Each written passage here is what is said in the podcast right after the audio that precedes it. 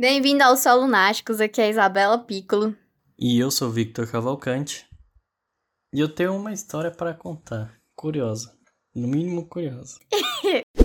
é o seguinte, houve um evento em que, tipo, teve tipo uma refeição, sabe? Tipo um lanche assim.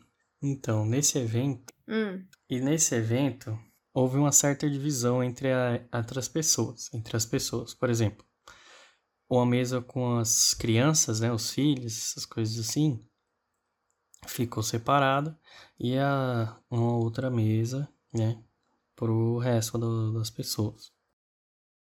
E ocorreu o seguinte caso. Eu acho que uma ou duas das crianças, eu tô até sentindo mal já só de lembrar.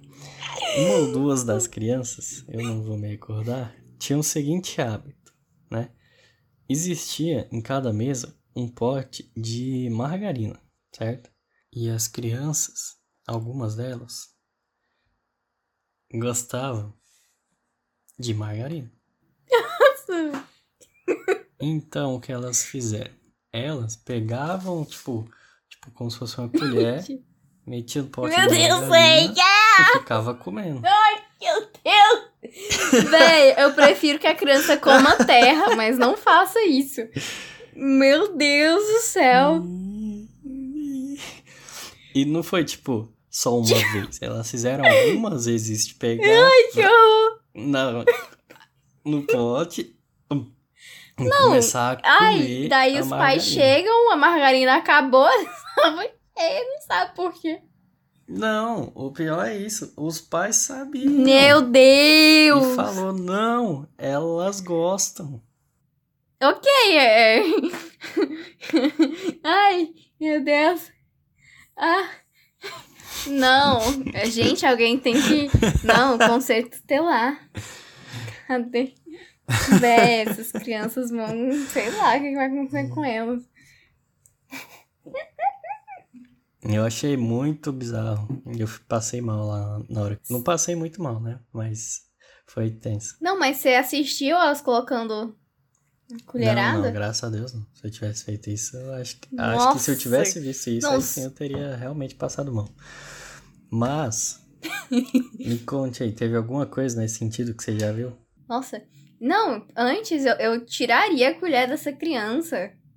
Na hora, eu não tô nem aí pros pais. Falaria, meu filho, tu quer morrer?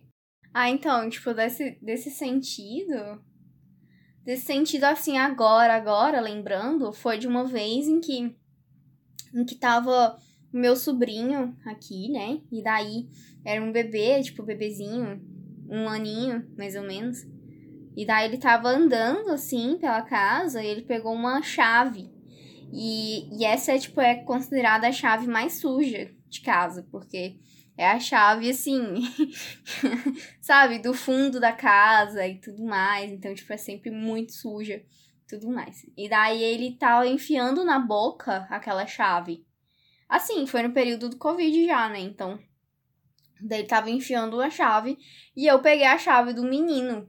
E daí todos os adultos de diferentes idades, entre 60 a, a 30 anos, mais ou menos, as idades, falaram, não, deixa o menino brincar e tudo mais. E daí ele ia pôr a chave inteira na boca da chave mais suja que tinha. E, tipo, a mãe não deixou e, e, tipo, me apoiou, mas o resto parecia que estavam revoltados por eu não deixar o menino colocar a chave na boca. Então, tipo, eu acho que é um mais ou menos nesse sentido. É. E o outro é quando dão, dão açúcar pro menino também. Deram açúcar pra, pra um outro menininho. Que, tipo, coloca o suco, né? Que é todo aguado, não tem nem gosto de, do suco. E coloca, tipo, umas três colheres pra um copo, entendeu? E dá pra criança, né? E daí, tipo, eu, eu fico com nojo, tipo, também. Porque, Ave Maria, né? Já é ruim com muito açúcar. Imagine com esse tanto de açúcar pra uma A criança. criança faz mais mal do que é nojento, eu acho, assim. Então, é, pois é. Daí pega uma diabetes e o pai não sabe por quê. E daí a gente só fica assistindo, né? Porque. É, mas tem uma galera que quê, gosta né? bastante açúcar. É, gente que bota açúcar em suco de caixão. Eu descobri recentemente que existe isso. achei bem impressionante. Nossa, velho, primeiro que suco de caixinha já, é... assim, eu não sei vocês, gente, que estão escutando, mas caraca, é muito é, doce. É um pouco doce mesmo. E também era criança, e eu já vi gente adulta fazer isso também, depois que eu descobri que isso existia. Mas as coisas mais loucas que eu já vi assim de açúcar foi com café. O povo pega, tipo, uma xícarazinha de café expresso hum. e usa, tipo, três, Dois quatro. pacotinhos. Não, já vi um cara que botou quatro pacotes daquele grande, não é daquele pequenininho, é do grande. E misturou e. Eu já vi gente botar. Meu Deus, esse cara não quer beber café, ele quer beber açúcar com leve. com doce, tipo assim, com leve essência de café, né? É, exatamente. E eu já vi também gente pegar um cappuccino com chocolate e botar dois pacotes de açúcar dentro, misturar, misturar. Ah, não. Tomar. Meu Deus, que nojo. Não. É muito doce isso. Assim, eu não tomo café, eu tomo café sem açúcar, né? Mas eu já fui do café com açúcar e nunca cheguei a esse nível de açúcar, né? Daí hoje, quando eu escuto alguém falando, né, que colocou tanto açúcar no café, sério, me dá ânsia de vômito, porque é muito ruim. Depois você se acostuma sem sem açúcar é muito ruim com açúcar. Ave Maria. Sim. É bem diferente o gosto. Mas é isso. Vamos pro episódio de hoje. E hoje o episódio é um pouco diferente. A gente resolveu falar sobre a coragem. E a gente escuta muitas pessoas falando sobre as travas, sobre a criatividade, o medo de tentar, o medo de ser criticado, o medo de ser julgado. E dentro né, da coragem, a gente vai falar sobre o medo, primeiramente, porque o medo está muito presente. E até porque sem medo não tem coragem, parafraseando Christopher Paolini. Bom, o medo é uma sensação que proporciona um estado de alerta, demonstrado pelo receio de alguma coisa, geralmente por, ser, por se sentir ameaçado, tanto fisicamente quanto como psicologicamente, Pavor é a ênfase do medo, por exemplo. Isso é segundo o Wikipedia. As definições do dicionário indicam que a palavra medo significa uma espécie de perturbação diante da, da ideia de que se está exposto a algum tipo de perigo, que pode ser real ou não. Pode-se entender ainda o medo enquanto um estado de apreensão, de atenção, esperando que algo ruim vá acontecer. É, isso, esse trecho foi retirado do site Brasil Escola, que foi escrito pela Juliana Spinelli Ferrari sobre medo. Né?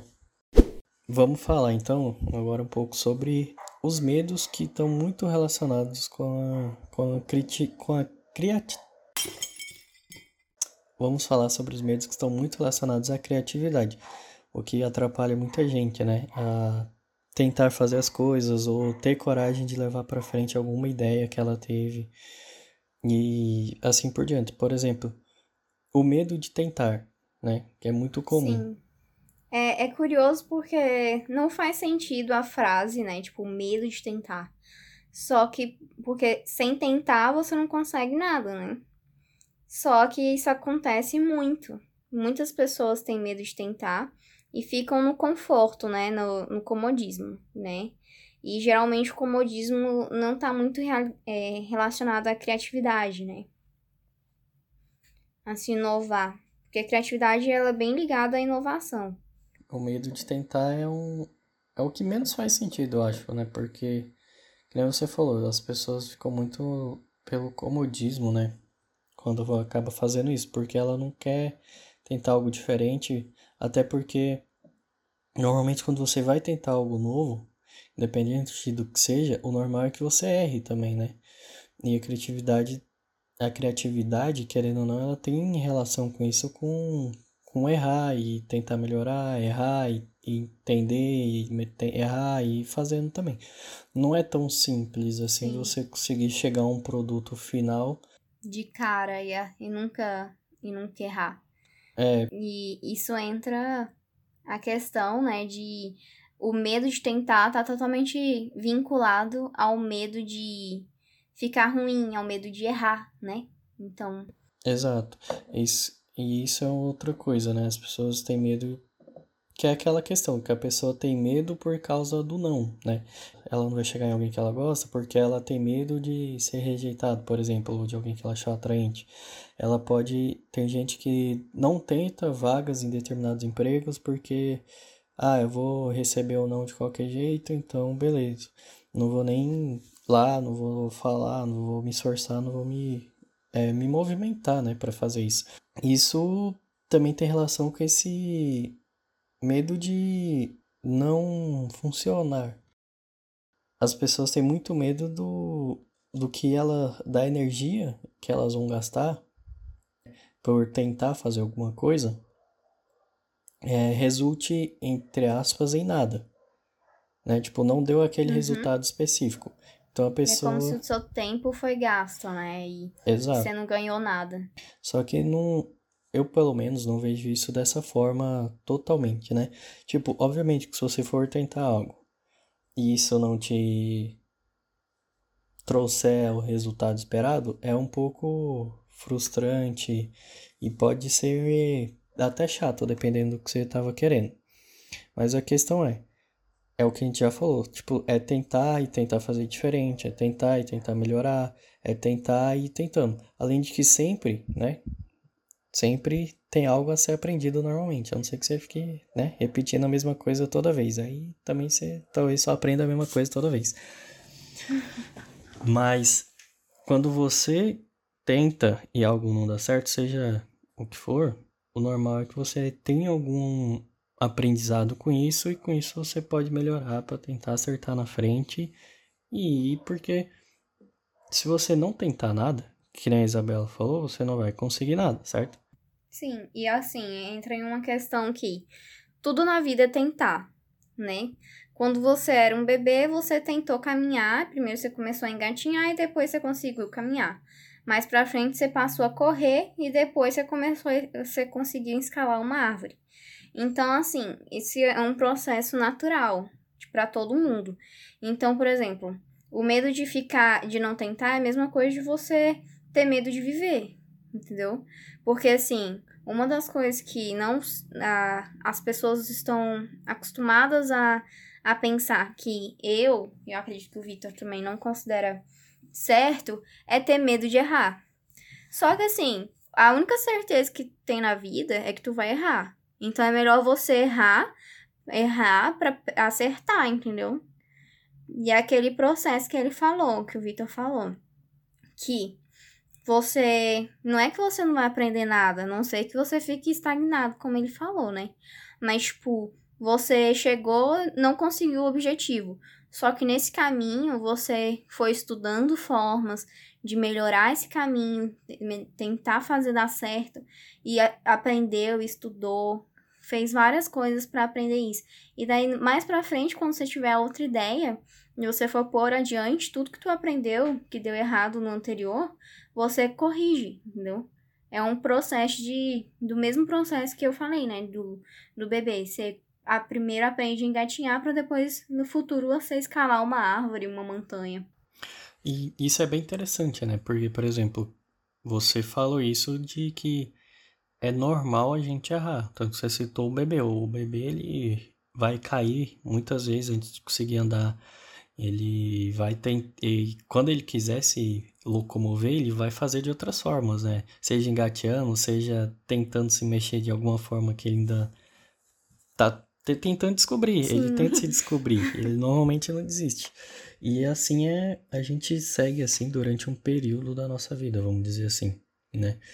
E depois disso, a gente meio que entra nessa parte do conforto, que é quando a gente não quer mais, tipo, não é a gente não quer errar, a gente quer sempre acertar. Então, por exemplo, entre, é, supostamente eu não sei cozinhar, né? Eu não sei fazer nada na cozinha. Daí eu vou tentar fazer, sei lá, um bife pela primeira vez na vida e vai queimar. Daí eu já não, ah, cozinha não é para mim, eu não vou mexer com isso, eu não consigo e tchau. Entendeu? Só que tipo, sim. A gente tá sempre errando. Tipo, querendo ou não. você vai estar tá errando de algum jeito e ou de outro. Assim, a gente tá dando exemplos que são mais simples, né? Você pensar, ah, cara é moco que não continuou de fazer um bife, um bife é tão fácil. Ou, ah, bebê, bebê, bebê, né? Mas, tipo, a questão não é não é essa. São níveis, né? Então, por exemplo, é quando você tá tentando alguma coisa mais intelectual, alguma coisa que você tem que pensar, se forçar e descobrir, é, é muito mais. Gera um desconforto, por quê? Porque tá fora da sua zona de conforto. É isso que a gente tá querendo dizer. Porque é muito mais difícil você é, desbravar alguma, alguma terra desconhecida, algum, algum lugar diferente, do que você fazer o que é, é mais comum, que é mais fácil. Que você. O que você já sabe. Exato, que você já sabe, que você já tem uma, uma entre essa certeza de que aquilo você sabe que você consegue, né? Sim.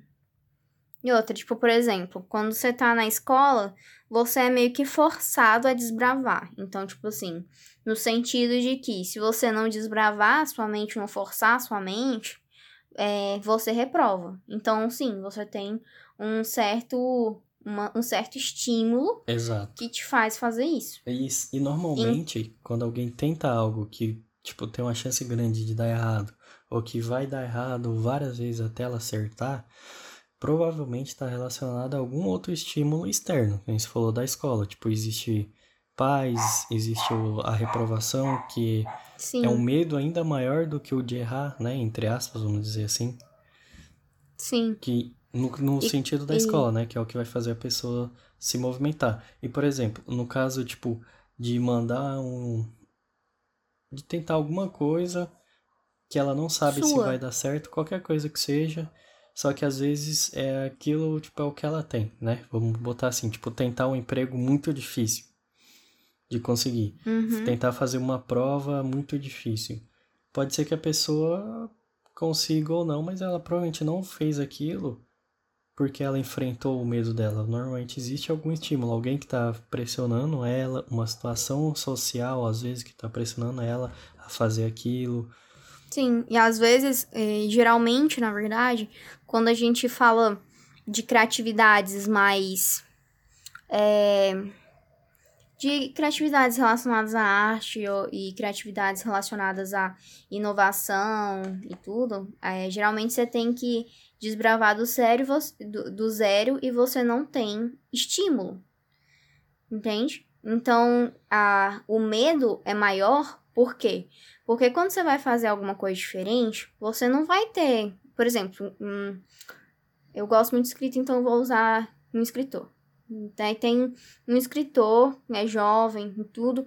Quantas pessoas ao redor dele são escritores de verdade? Zero. Ele vai querer escrever um livro e daí ele vai perguntar para qualquer um ali e todo mundo vai tentar pôr um pouco para baixo ou é, alguns ainda vão tentar ajudar, mas ainda ele tá nadando contra a correnteza, entendeu?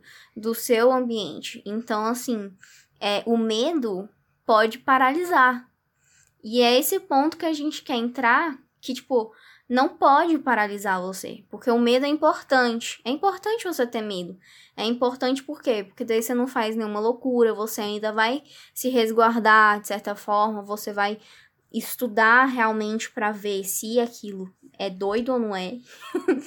tipo, se é possível. É, se aquilo faz sentido, né? Se aquilo é perigoso. Sim.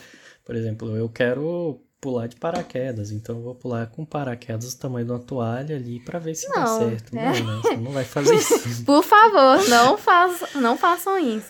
Entendeu? Tipo, toda vez que você vai fazer uma questão, né, tipo, uma aventura, uma questão de criatividade, você tem que analisar os dados. E, tipo, a gente mais pra frente vai falar mais sobre isso, mas, é, assim, a criatividade não é fazer só loucuras, não é ser só um Salvador Dali, entendeu? Tipo, Salvador Dali não é que ele era doido, mas, tipo, é que às vezes as pessoas pensam que ser um criativo tem que ser doidão e tudo mais. Não é bem assim. E a gente vai falar mais disso adiante. É, outra coisa que é muito comum que eu acho que tem a ver, que é medo também, né? Se querendo ou não, que é esse caso de não servir para nada. Então a pessoa vai a pessoa vai pegar aí ou a ideia que ela teve e vai pensar, ah, isso não vai dar certo, não vai servir para nada, eu não consigo entender o para que que isso serve, eu não vou fazer porque ninguém vai se importar. Tipo, ninguém, é, exato, ninguém vai se importar. E tipo, não necessariamente isso é verdade, né? Sim.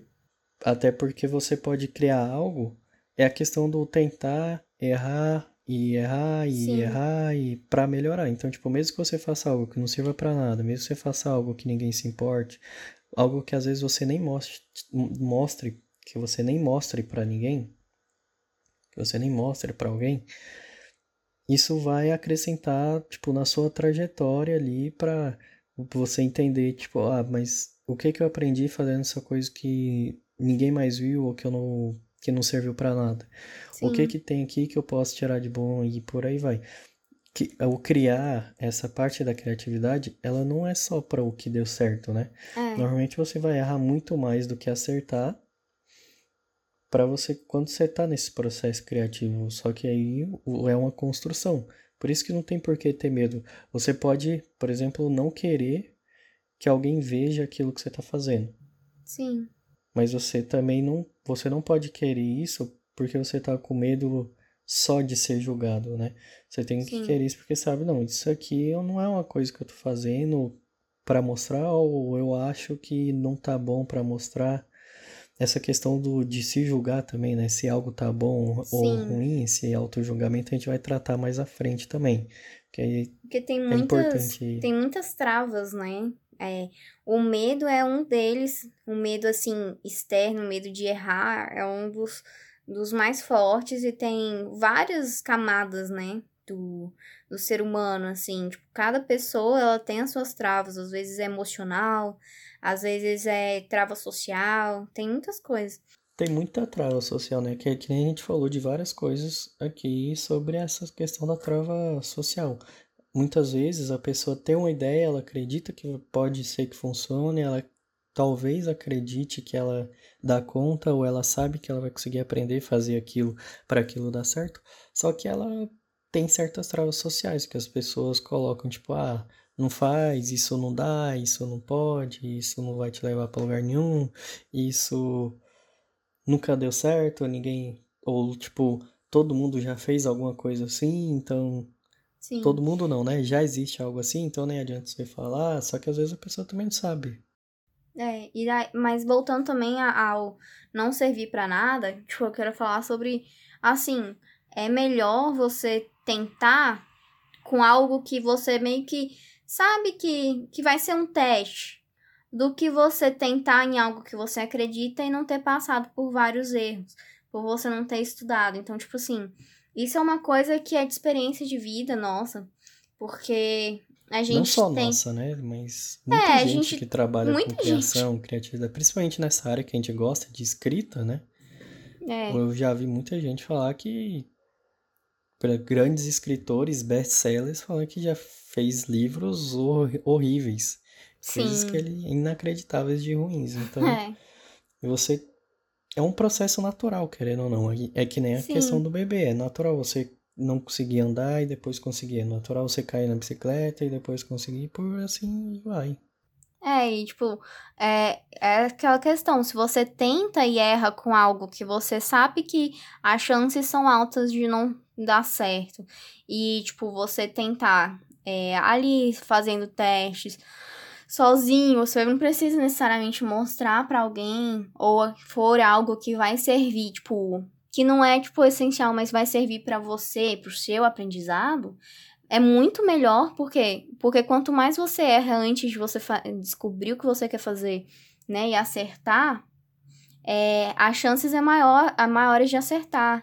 Imagine a frustração, a frustração de você realmente estar animado com uma coisa, a bateu ali tipo, a achou a ideia, tava tudo planejado, né?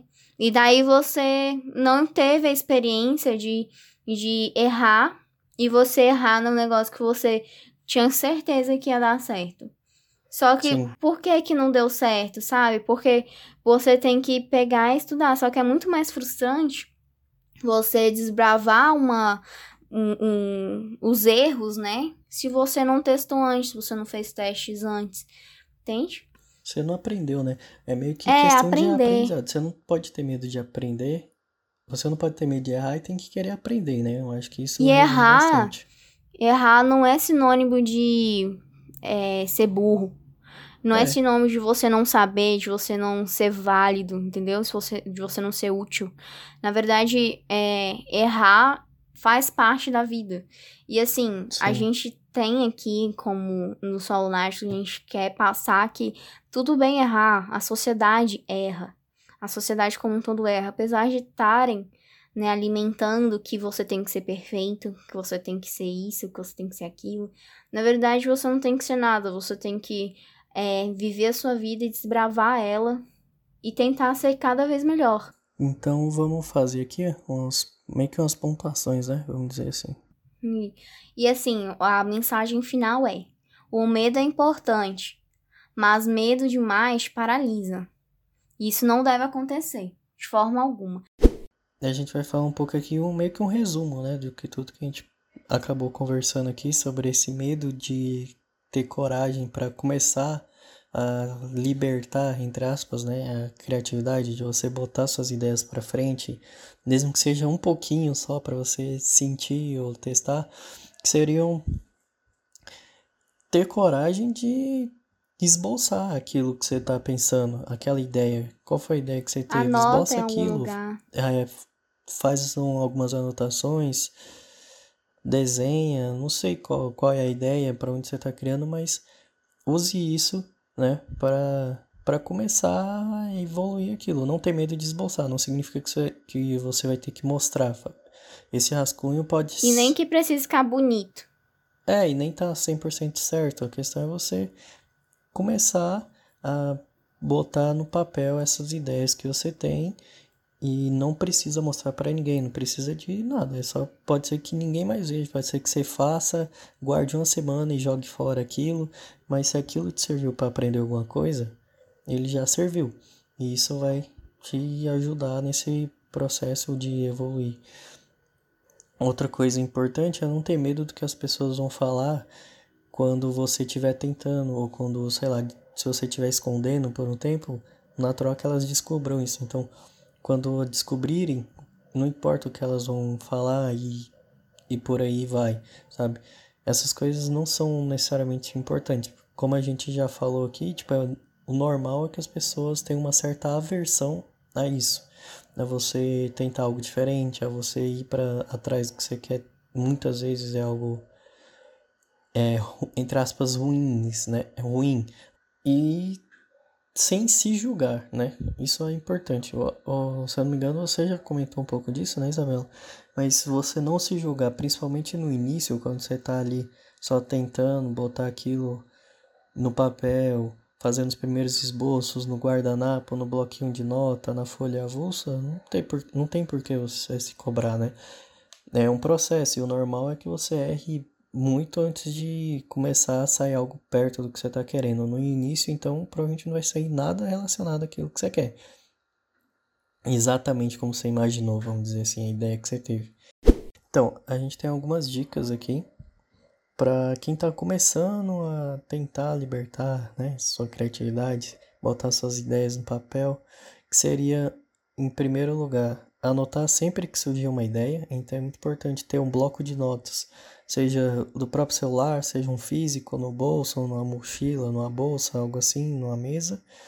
É, o não se cobrar, que a gente já falou, e começar a fazer. Essas são as, eu acho que essas são as, né? A gente concorda com isso, acredito. É, os três. É, as três básicas, né? Porque assim, um você anota as ideias, o dois você não se cobra, porque se você se cobrar quando você anotar as ideias, você não vai conseguir fazer. E daí você tem que começar a fazer, sem se cobrar, entendeu? Tudo tá interligado. Porque assim, E uma dica bônus que a gente tem aqui é que tomar banho e lavar louça normalmente ajudam as pessoas a terem ó, ajuda muito. Insights, assim. Insights não, é momentos assim de descobertas, eurecas. de vir uma ideia, né? É, umas eurecas conseguir- bizarras, assim, ou não bizarras. Tipo, tem muita gente. Eu, por exemplo, tomando banho, fi, aí eu, eu arrumo todo o meu dia. É isso. Mas. Experimente. E comenta pra gente, tipo, o bônus.